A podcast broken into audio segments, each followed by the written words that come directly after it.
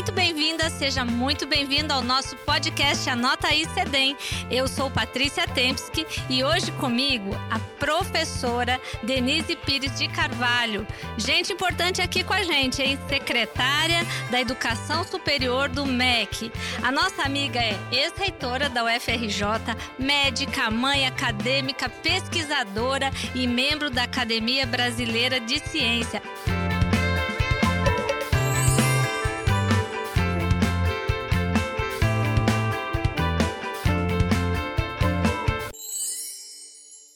Vai ter muita coisa boa rolando nesse podcast. Anota aí que tá com a Denise. Seja bem-vinda, Denise. Um prazer enorme estar com você aqui hoje para conversar um pouco, professora Patrícia. É uma honra.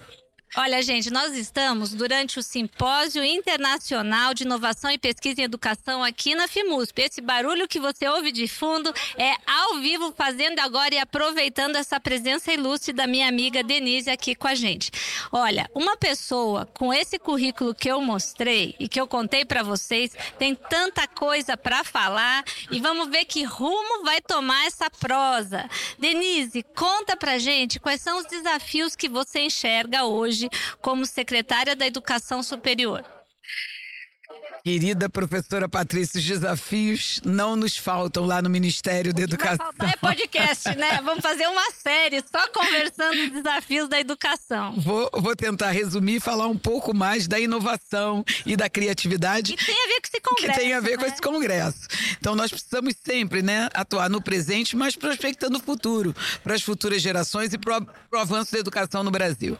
A educação superior no Brasil é uma honra enorme ter recebido o convite do ministro Camilo Santana, ela tem muita qualidade. Né? As nossas instituições públicas de educação superior projetam o Brasil internacionalmente. São reconhecidas internacionalmente, é verdade, é. em diferentes a, áreas, né? A USP, por exemplo, entrou nas, na, no ranking das 100, das 100 melhores orgulho. do mundo. Imaginem se fôssemos bem financiados e se o Brasil não tivesse quanto essa mais, burocracia. O quanto mais faríamos, né? Muito mais, com certeza. Então nós temos, né, uma parte do Brasil que eu considero é, um país que deu certo e diz respeito às universidades públicas e algumas das universidades privadas Perfeito. que também geram conhecimento.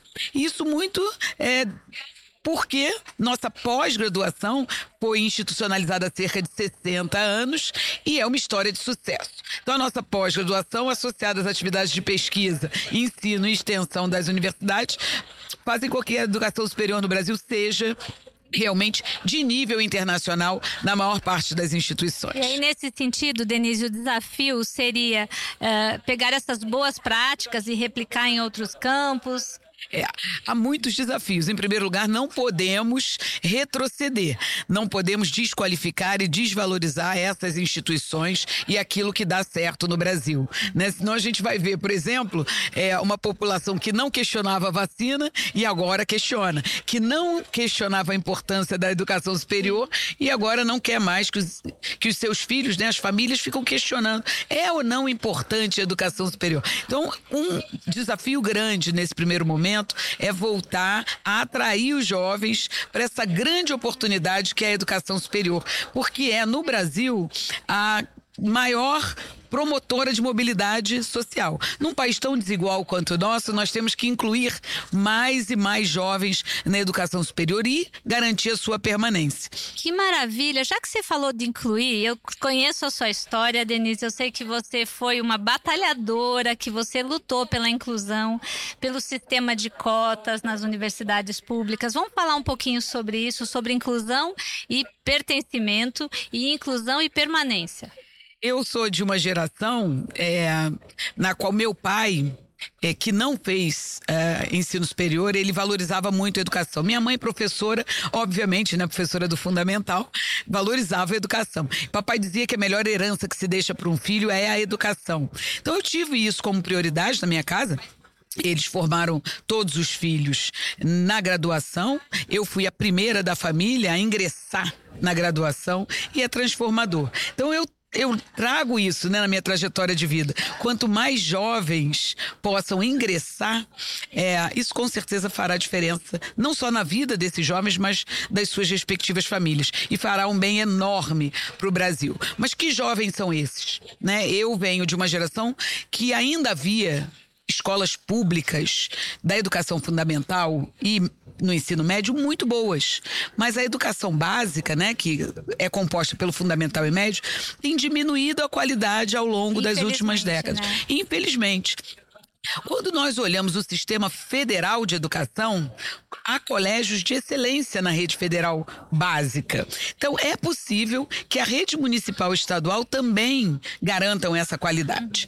Então, enquanto isso não acontece, nós temos uma parcela da nossa população que não tem acesso à educação de qualidade. E, portanto, vão ficando cada vez mais distantes da possibilidade de entrar na USP.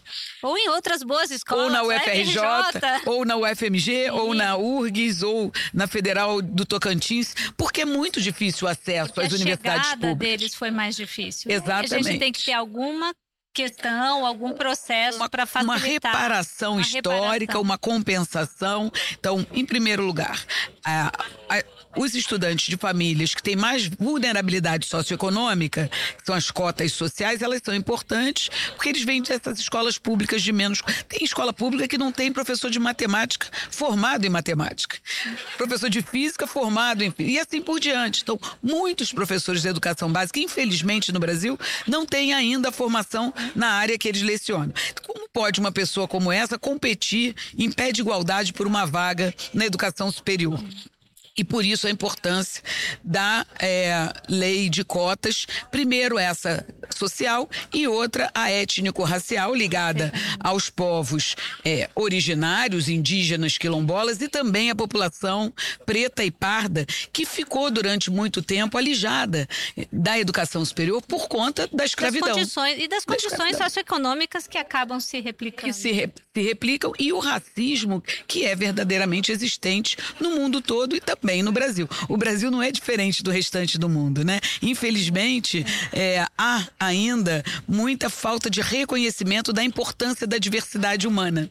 Nós, médicas, sabemos muito bem a importância da diversidade humana e que a cor da pele não significa absolutamente nada. E muito menos é a, a classe econômica, né? Foi uma questão de nascimento, né? Isso não pode ser determinante na vida de uma pessoa.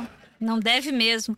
Mas sabe, Denise, eu queria contar para vocês e para quem está ouvindo a gente uh, que aqui na USP nós, eu acompanhei o sistema de cotas de quando começou e quando foi aumentando a percentagem de alunos cotistas dentro da sala de aula. Eu preciso contar para você, Denise, e para quem está ouvindo a gente, que a nossa escola ficou mais colorida. Quando a gente entra na sala, a gente ouve diferentes sotaques, a gente vê diferentes cores, diferentes perspectivas. Todo todos nós ganhamos com a inclusão. É, eu costumo dizer que é importante para os cotistas, mas é mais importante talvez para os não cotistas que é, passam a conhecer o Brasil. É, tem uma música que diz que o Brasil não conhece o Brasil. O Brasil nunca foi ao Brasil.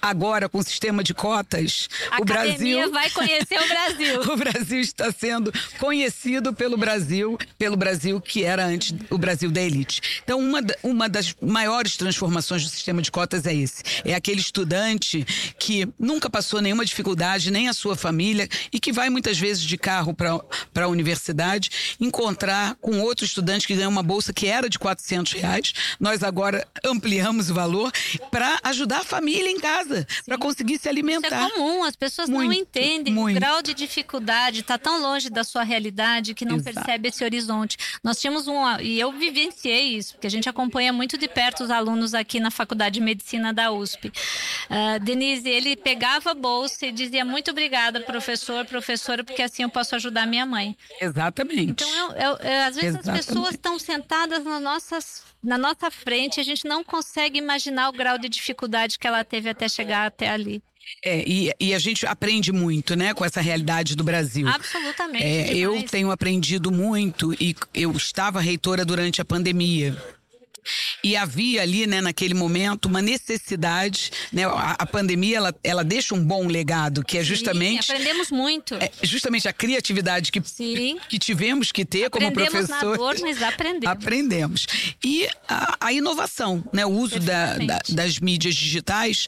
E ali, naquele momento, a primeira coisa, antes de aprovar no colegiado máximo, quais seriam as disciplinas, as regras para o ensino chamado ensino remoto, eu fiz um maior programa de inclusão digital dentre as universidades federais como reitora. Falo isso com muito orgulho da minha instituição e por que isso foi importante, né? É, havia muitas pessoas que eram contra o ensino remoto, que eram contra. Ah, são aquelas pessoas do contra, né? Elas também eram contra a cota, contra. E agora. Os do contra. Os sempre do contra. os do contra. Porque é, são essas pessoas mais reacionárias que tendem a não querer mudanças, ter, a ter medo da mudança. Parte Faz da parte vida. da vida. E a gente tem que conviver com todos. Oh, não, e aprender também. E eu acho que essas pessoas também aprenderam. Sim. Porque depois que elas viram o que é o ambiente remoto, muitas hoje é, continuam utilizando. Então, é, isso faz parte da espécie humana, é natural que a gente tenha medo. Mas eu fiz uma, uma pesquisa para identificar os estudantes, uma pesquisa simples, né? O pessoal da área de tecnologia da informação chegou um questionário no e-mail do, dos estudantes, dos técnicos, dos professores, para saber quem tinha acesso à banda larga. E aí mais de 30 mil pessoas responderam, uma universidade que é uma das maiores do Brasil, só perde para a USP, né? Em é termos uma de tamanho, em termos né, de tamanho, não, não. Não, mas em tamanho sim, eu espero que todas, É, que todas cheguem lá. cheguem né? lá esse tamanho Que alavancar e puxar todo mundo pra cima. para cima, exatamente. Então, e ali eu percebia que havia efetivamente uma quantidade grande de estudantes que não tinham acesso à banda larga. Então, a gente, qual foi a solução? E, e na cidade do Rio de Janeiro, infelizmente, há regiões quais- nas quais a banda larga não chega, mesmo que quiséssemos assinar um plano. Então, nós decidimos distribuir chips. Abrimos um edital de 12 mil chips. E eu fiquei pasma. Por quê? Porque o curso de engenharia era um dos cursos, é engenharia da UFRJ.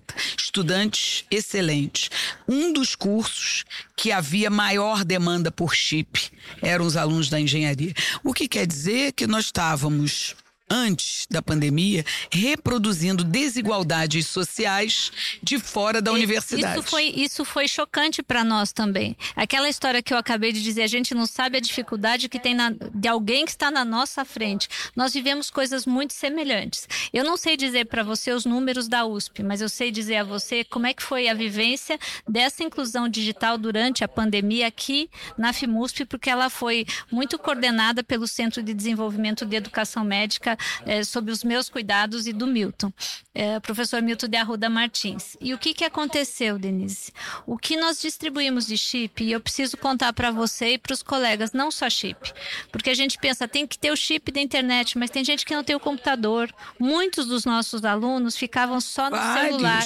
Pensa vários, dia após dia, você tendo o excesso de aula e conteúdo naquela tela pequena, sem o conforto, muitas vezes com um único computador em casa, tendo que dividir com o irmão menor que estava em ensino remoto, com a mãe ou o pai que estava fazendo trabalho remoto. Então foi uma realidade que foi muito difícil, mas foi catalisadora de crescimento para todos nós. E você sabe que a gente costuma dizer aqui que a pandemia foi uma pandemia para todo mundo, mas cada um viveu a sua. Com toda E a certeza. dificuldade e a É. possibilidade de acesso a tudo isso, ah, não só a informática, o ensino, mas também aos cuidados, isso ficou evidente quando a gente olha os números da, da pandemia, não é mesmo? aumentou a desigualdade social, sem dúvida, e nós, das instituições de ensino, pudemos atuar. Né? Nós não paramos em momento algum, paramos naquele período de adaptação. Mas a partir da adaptação, coisa nós aqui. também eh, distribuímos equipamentos eh, para que os estudantes não precisassem eh, estudar nos seus eh, celulares. Imagina, eu nunca imaginei que aquele estudante que está na sala de e nós somos professores de instituições que cobram muito dos estudantes. Exato. Então tem um estudante que tem o último computador com a banda larga e que pode preparar o seminário, porque todos os estudantes têm que apresentar trabalha seminário. só no celular, né? E aquele que trabalha só no celular, com PowerPoint, fazendo o seminário, lendo artigo, tudo no celular. Eu fiquei impressionada porque é, nós não tínhamos esse conhecimento antes da pandemia e foi transformador. Incrível, Eu falei né? que é um programa que tem que ser permanente, inclusão digital. Isso a gente está discutindo aqui também. Como que a gente trabalha a inclusão e como que a gente faz esse delivery, como que a gente usa os nossos uh, custos, o que a gente tem então de orçamento para isso, né? Isso teria que ser, olha, vou, vou falar, professora Denise, é, tá lá no Ministério, por favor, vamos pensar num programa nacional de inclusão digital no ensino superior, né? Com certeza. Nós fizemos na UFRJ com a verba da assistência estudantil. Portanto, os estudantes mais vulneráveis, que têm até um e meio salário mínimo per capita, puderam ser atendidos por, essa, por esse programa de inclusão digital que permanece. Eu disse e repito, é uma das questões importantes a serem incluídas no Plano Nacional de Assistência Estudantil. Isso é maravilhoso, Denise. Eu acho que isso aí que a gente está conversando fica de inspiração para outras instituições, né? Como é que a gente olha para isso com esse cuidado, com essa sensibilidade para colocar, pelo menos dentro das nossas salas de aula, do nosso processo educacional, as pessoas é, de uma forma mais igualitária, não é mesmo? É incrível, né? Eu, eu me lembro que a sociedade, aquela parte da sociedade que não conhece as nossas universidades, Sim. né? Fica questionando, ah, os, os, alunos da USP, da UFRJ, da UFRJ são os melhores alunos, porque eles já são bons alunos. Como se o corpo docente, corpo técnico não tivesse, a, a instituição não fosse capaz de transformar a vida das pessoas. Com o advento da cota e com o fato de é, nós sabermos, né? Porque agora a UERJ, que foi pioneira no Rio, tem mais de 10 anos de cota. Nós também nós temos. Nós estamos aprendendo com vocês. É, nós temos mais de 10 anos, porque a lei de cotas tem 10 anos. É, não houve diminuição da qualidade dos cursos. Jamais. Não Era houve. dúvida, né? Ah, Era... os alunos é. cotistas vão diminuir a qualidade, a qualidade do egresso. Mentira, gente. Tem muito estudo e é preciso falar com clareza.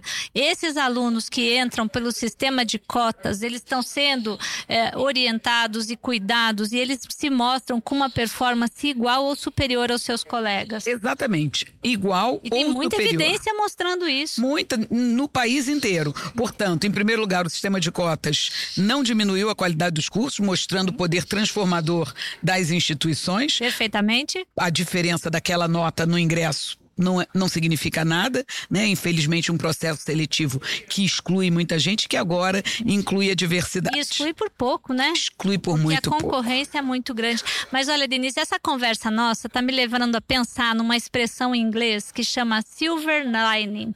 O silver lining é o lado bom da coisa ruim. Se nós, como educadores e educadoras, pudéssemos pensar o que essa pandemia significou para o ensino como catalisador de mudança e, e mesmo para nos mostrar essa realidade da necessidade da inclusão digital, eu acho que a gente tem, teve muito que aprender. Eu costumo dizer que esse é o legado bom da pandemia. É o lado bom. É, sem dúvida nenhuma. É, e também de nós entendermos como país que nós podemos ser muito melhores do que vínhamos sendo, né? O país, o país e como pessoas, e né? como pessoas, porque o país tem profissionais de excelência, tem instituições muito fortes, né? E aquela sociedade que, que não nos conhece passou a conhecer. É verdade. Né? O porque SUS, principalmente, o SUS, as equipes de saúde, exatamente. todas as profissões.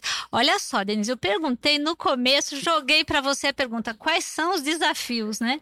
E a gente acabou conversando tanto e parece que ficou claro nesse caminho da nossa prosa que o grande desafio que a gente tem pela frente nos próximos anos é a inclusão das pessoas, inclusão social, mas principalmente dar a elas a possibilidade de pertencer, de permanecer e um caminho é a inclusão digital. Fiz uma boa síntese? Com certeza. E eu quero aqui salientar que chegamos no Ministério da Educação com as bolsas em valores muito baixos, né? Com, inclusive na pós-graduação, mestrado, doutorado, sem reajuste há 10 anos pelo menos.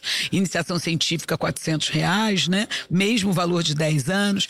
E o Ministério conseguiu ampliar, né? Tanto o número de bolsas quanto o valor das bolsas. Mas com relação à inclusão, eu tenho uma notícia que é a seguinte, porque quando nós chegamos, né? Tem uma parte é, do programa de bolsas permanência que é para indígenas e quilombolas. Porque a, assistência estudantil ela, é, ela é para todos os estudantes até meio, um e meio salário mínimo per capita, mas definitivamente não atende todos. Mas nós temos um programa especial para indígenas e quilombolas. E esse programa estava quase sendo descontinuado. O número de bolsas sobrava recursos no final do ano para dar a entender para a sociedade que os indígenas e os quilombolas não tinham interesse. É, não era isso. Não havia continuidade da manutenção da bolsa. Então, quando o indígena se formava, o próximo indígena ficava sem bolsa, porque Olha a bolsa não, não era é, não, não era continuada. O cadastramento não era automático. Então a gente agora, a partir de agosto, já passamos a ter fluxo contínuo uhum. na, e passamos de 8 mil bolsas para 10 mil bolsas. E queremos no próximo ano que não haja nenhum indígena ou quilombola sem bolsa no nosso país. Gente, olha que promessa mais linda para encher a gente de esperança nessa vida. Denise, que alegria ainda a gente poder falar isso aqui no podcast, fazer essa afirmação e mostrar para as pessoas que a gente pode ter fé na nossa educação e que vale a pena resistir. Fé na educação e uma educação de qualidade para todos. Uma educação pra, de qualidade para todos. Então anota aí que esse, essa vai ser a nossa mensagem. Anota aí, educação de qualidade para todos. E o MEC está fazendo o seu papel e o que lhe cabe como responsabilidade. Muito obrigada, Patrícia, pela oportunidade. Denise, eu que agradeço, alegria total. E fiquem com a gente. Até o próximo Anota aí. Beijo para vocês.